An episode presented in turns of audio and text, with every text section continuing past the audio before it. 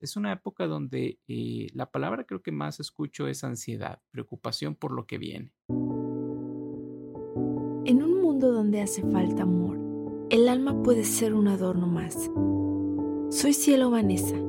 Ven y acompáñame a este viaje de letras y pensamientos donde te compartiré con todo mi cariño y dedicación cómo ser mejor cada día, cómo identificar si algo anda mal dentro de ti ¿Cómo luchar contra ese espejo con el que luchas cada día?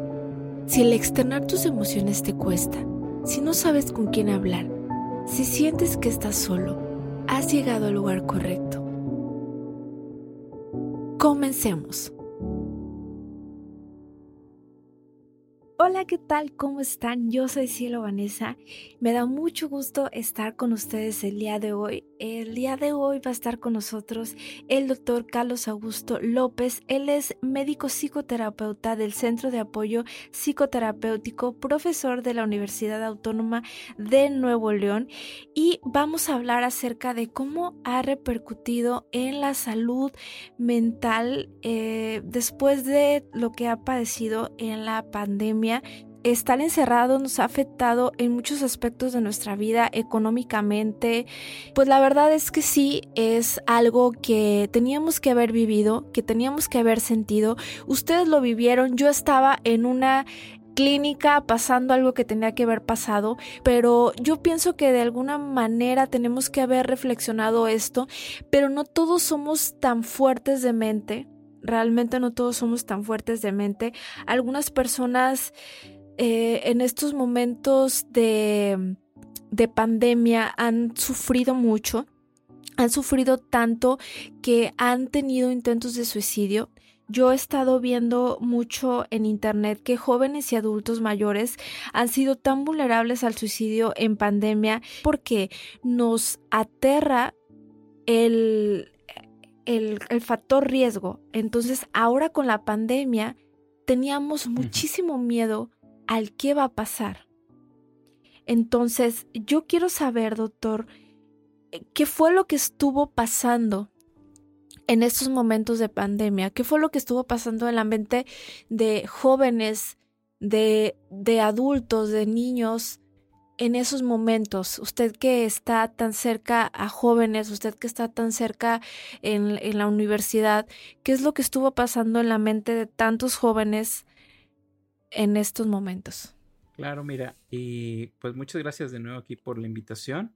Gracias a usted. Eh, es, es algo curioso porque en un principio muchas personas lo que empezaron a tener era la ruptura de su vida diaria, es decir, lo que estabas acostumbrado a hacer de lunes a domingo, pues se fue rompiendo, tanto así que eh, muchas personas decían, no sé qué día es hoy. O sea, era muy común escuchar que no sabían si eran lunes, si era jueves, eh, porque empezábamos a romper nuestras rutinas. No eran unas vacaciones, no era un tiempo libre, fue un tiempo donde estuvimos eh, reorganizando nuestra nueva normalidad. ¿Y eh, qué empezó a suceder? La gente empezó a quedarse dentro de casa. Muchos de ellos empezaron a sufrir la falta de convivencia física con otros, ¿sí? Como decías, yo veo niños, yo veo adolescentes, yo veo adultos, eh, veía muchos niños que empezaron a somatizar, es decir, a tener algún tipo de eh, de problema en el cuerpo por no convivir con otros niños. Eh, puede ser como ronchitas, puede ser como sentir ansiedad, sentir como que les da comezón ciertas áreas. Entonces empezaron a pasar cosas muy curiosas con los niños más pequeñitos. con los adolescentes ni se diga, es decir, la falta de convivencia con pares, es decir, gente de su edad, pues también les fue afectando un poco porque muchos de ellos eh, su círculo social eh, ya bien establecido, el tener amiguitos de, de su misma edad, eh, donde salían, donde ya iban al cine, donde empiezan a experimentar salir solos a la calle, pues eso se ve cortado completamente.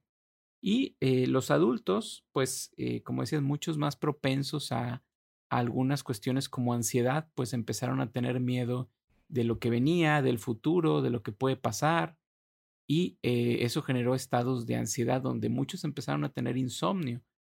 Después de esto, empezamos a ver que, bueno, la gente se va acostumbrando hasta cierto punto a vivir esta nueva normalidad y algunos de ellos empiezan a resentir ahorita el tener que empezar a salir, el empezar a, a retomar los trabajos, el empezar a convivir un poco más, el no saber si dejar o no jugar los niños con otros niños. O sea, es, es una época donde eh, la palabra creo que más escucho es ansiedad, preocupación por lo que viene. Entonces, esto es algo que eh, me tocó vivir en estos meses. Eh, mientras veía que muchos colegas médicos pues no, no podían tener algún tipo de consulta, yo empecé a ver que la consulta psicológica y psiquiátrica empezó a ser más demandada. Entonces la gente buscaba cada vez más, de alguna manera, eh, poder tener algún tipo de terapia, ya sea individual o en pareja, porque ese es otro de los datos curiosos que empezó a pasar no nada más en México, sino a nivel mundial. Eh, la violencia intrafamiliar se disparó en muchos lados. Eh, hay algunos reportes, por ejemplo, como en, en Francia, donde se disparó un 60%. Entonces eh, se empezaron a vivir fenómenos curiosos donde eh, había gente que se empezó a llevar mucho mejor con su familia al estar más unidos y gente que terminó por tener cuestiones hasta físicas o abusos psicológicos más fuertes, pues por no tener a dónde ir. Entonces, esta, esto es alguna de las cosas que creo que así en resumen me tocó vivir por aquí. Muy bien, pues realmente eh, hubo casos también, doctor, de, de niños que tuvieron casos de ansiedad, que nunca hayan tenido ansiedad. Sí, eh, esta parte se vio muy eh, interesante porque la ansiedad en los niños no es igual que la ansiedad de un adulto, es decir, un adulto puede articular más las palabras, puede decir me siento ansioso, me siento preocupado, o incluso, incluso puede decir estoy pensando estas cosas que me asustan o me aterran los niños todavía no están tan eh, desarrollada esa parte donde pueden verbalizar y decir totalmente sus emociones. Entonces, eh, ¿qué empieza a pasar? Como te decía hace ratito, eh, los niños empiezan a somatizar, es decir, empiezan a tener alguna reacción en el cuerpo, algunos empezaban a tener algo que es como una pequeña, un retroceso es decir, si el niño ya no se hacía pipí en la cama, empieza a hacerse pipí o empieza a tener ciertas pesadillas, eh, empieza a tener este, ciertos sueños de que ya no va a ver a tal o cual persona. Entonces, eh, en los niños lo empezamos a ver de esa manera eh, la ansiedad, o sea, una cuestión no tanto como que digan tengo preocupación, sino más a nivel de inquietud, a nivel de sus sueños, a nivel de, de cómo su cuerpo expresa esto. Y es que yo creo que también los niños en estos momentos de lo que pasó, yo creo que no sabían exactamente qué estaba pasando, ¿no? Yo creo que fueron los que también no supieron qué estaba sucediendo y, y fue algo también realmente nuevo para ellos y, y los padres tuvieron que también pues ponerse eh, sin saber qué estaba sucediendo. Exactamente, sí, yo creo que eh, hay eh, una forma de explicarle a los niños eh, lo que está sucediendo, pues tiene que ser de acuerdo a su edad. Entonces, puede haber padres que no supieran ni qué decir y que prefirieron no decir, solamente pues estamos encerrados y vamos a, quedarnos aquí. así como pudo haber padres que hablaron con sus hijos y les explicaron para su edad y para su entendimiento lo que conlleva la pandemia o el virus, ¿sí? Pero también creo que pudo haber padres que eh, pudieran haber dicho las cosas un poquito sin filtro, es decir, hablar de la parte donde la gente se está muriendo, eh, la gente si no se cuida este, es, es, muy peligroso.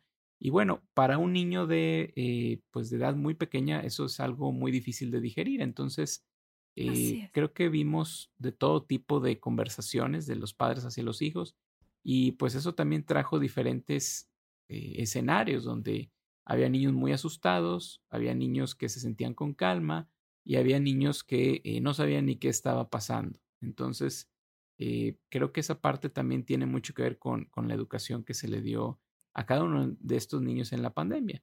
Eh, algo que pudo haber ayudado a que el niño entrara un poquito en ansiedad sería si los papás no hablaron con o no le explicaron, pero pues los niños por medio tal vez de, de sus clases, de la tecnología, muchos de ellos tomaban clases en Zoom, por ejemplo, pues eh, hablaban con otros niños y podían enterarse de cosas como especie de chisme. Y pues a veces, imagínate, si yo te explico algo desde mi infancia, desde un niño de 6, 7 años, que no entendí bien lo que me dijeron y le digo a otro niño, eh, afuera se está muriendo la gente o afuera están pasando muchas cosas muy malas, pues ese niño se puede asustar mucho. Entonces, creo que la mejor manera era afrontarlo, hablarlos a su nivel y eh, pues hablar de qué cosas eran verdades y cuáles no, por si los niños tenían miedo. Así es.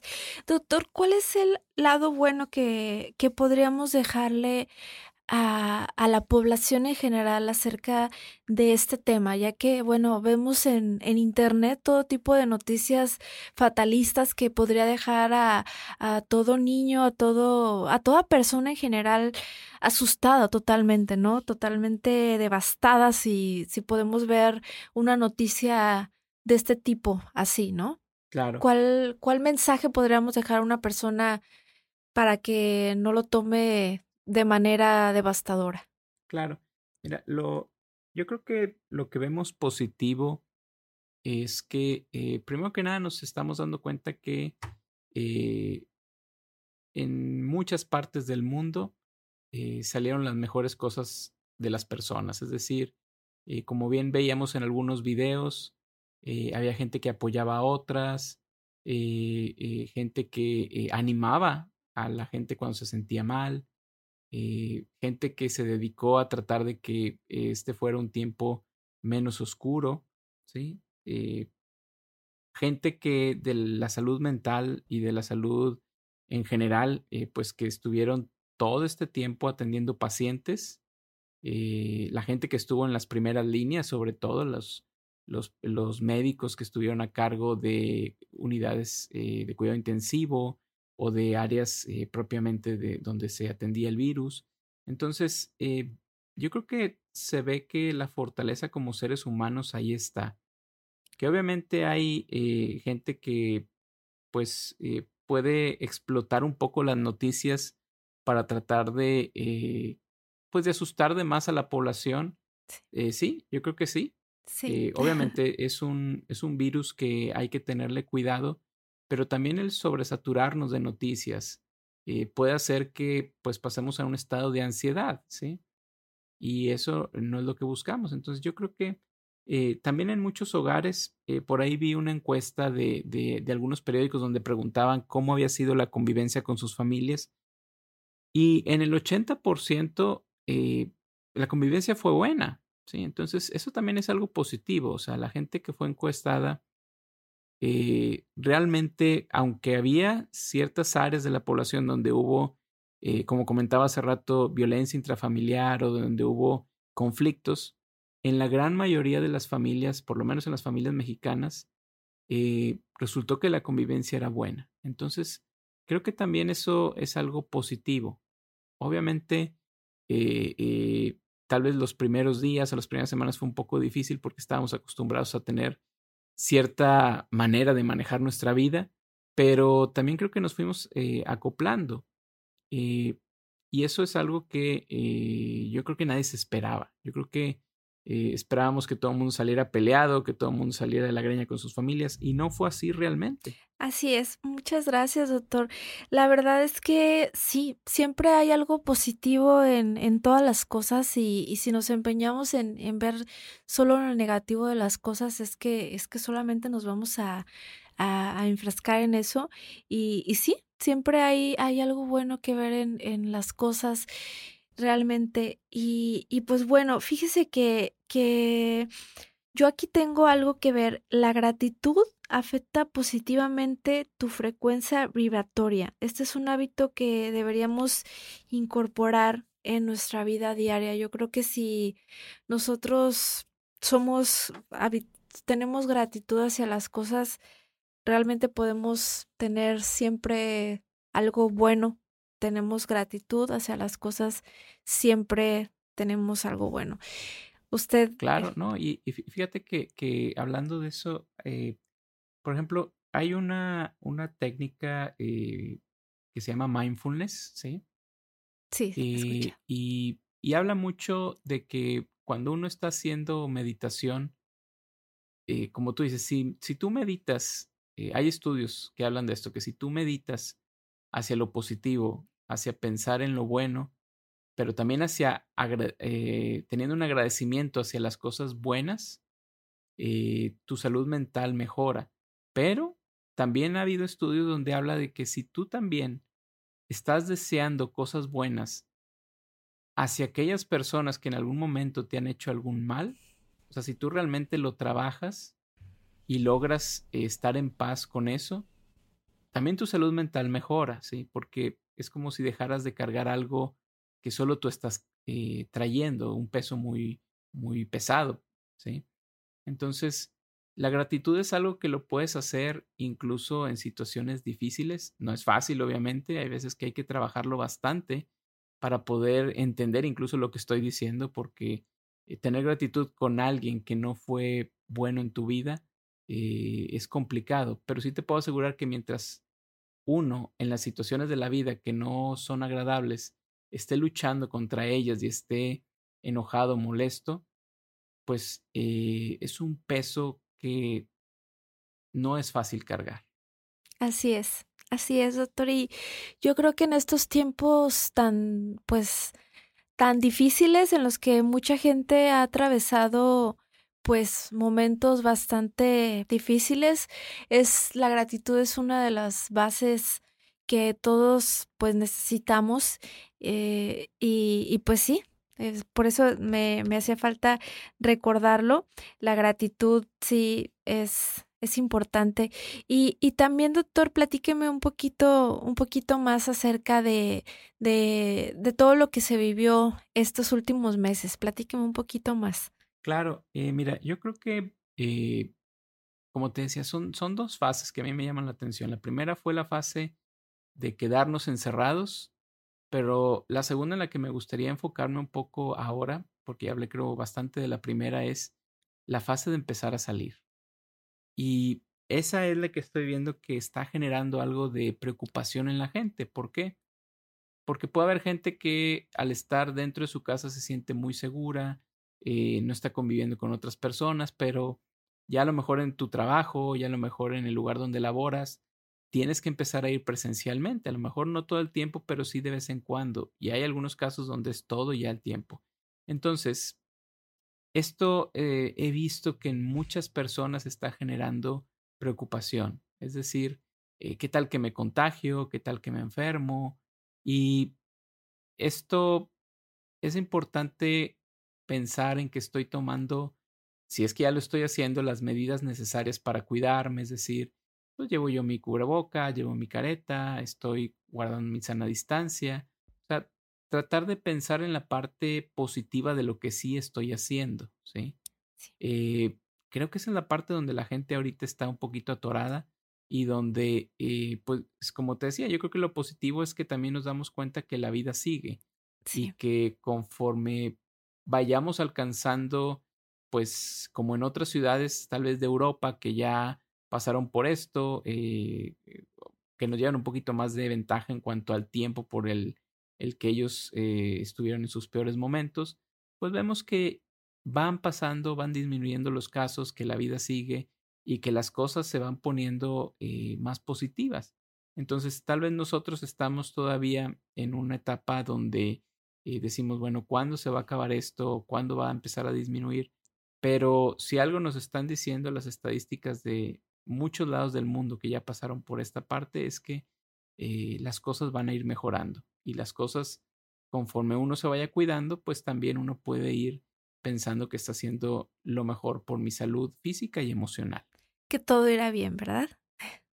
Así es, sí. Pasar el mensaje. No, no, nos podemos quedar pensando solo en, en, como decías, en, en lo negativo, en qué tal que me enfermo, en qué tal que pasa esto. O sea, no, o sea, eh, yo creo que hay que pensar las cosas que ya estamos haciendo bien y enfocarnos en ellas.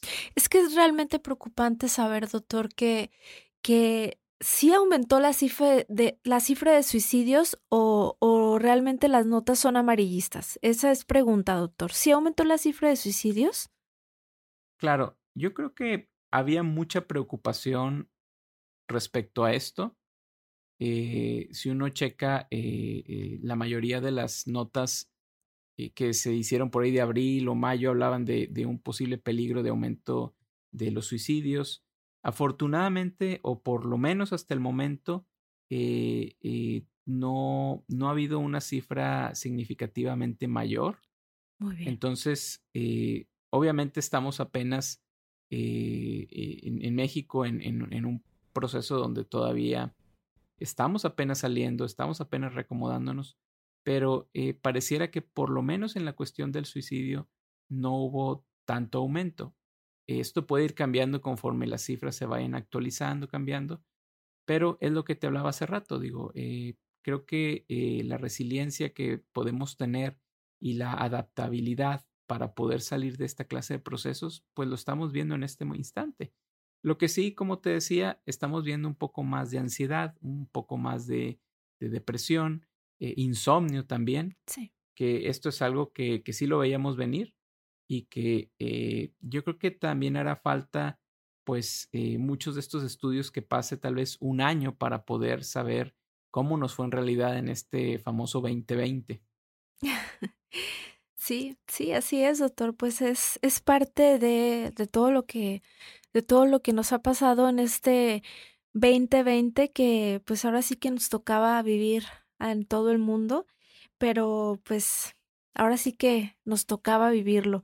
Pues muchísimas gracias, doctor. Gracias, gracias por esta entrevista. Gracias por, por estar en Por Amor a mí. Gracias por, por, por estar con nosotros, de verdad. Muchísimas gracias por, por sus palabras, gracias por sus consejos. ¿Algo más que quiera añadirnos? Pues yo lo que creo es de que la mejor manera de ganarle la ansiedad son haciendo dos cosas. Uno, haciendo lo que está en tus manos para tener tu salud, tanto mental como física, en los mejores niveles. Y dos, dejarme de preocupar o tratar de darme cuenta cuando me estoy preocupando de más, por todo aquello que está fuera de mis manos. Si lo que está dentro de mis manos ya lo estoy haciendo, pues lo que está fuera de mis manos es imposible controlarlo. Y esa parte es la que no nos conviene estarle dando vueltas, no nos conviene estar pensando, nos conviene más estar haciendo cosas. Y esa es la parte eh, que creo que a cualquiera que esté pasando por un proceso de ansiedad le puede servir. Doctor, ¿cuál es el mejor consejo que puede dar por amor a mí? Claro, yo creo que en momentos de dificultad siempre trata de buscar lo positivo. A veces es difícil, pero si solo te centras en lo negativo, tu vida va a ser negativa. Entonces, enfócate en lo positivo que tengas, por poquito que sea, y esa es la luz que vemos al final del túnel. Muchísimas gracias, doctor. ¿Cómo podemos encontrarlo en redes sociales? Claro, me puedes encontrar como Doc Carlos MX, así como doctor, Doc Carlos MX, en Instagram y en Twitter. Y eh, también pueden buscar eh, mi canal de YouTube que se llama Mente Plus. Ahí pueden encontrar eh, algunos videos, algunos podcasts y es donde principalmente me pueden encontrar, Mente Plus. Muchísimas gracias, doctor. De verdad, todo un gusto haber estado con usted en este podcast. De verdad, un gusto enorme. Muchísimas gracias. Gracias a ti por tu invitación. Un saludo. Gracias, doctor.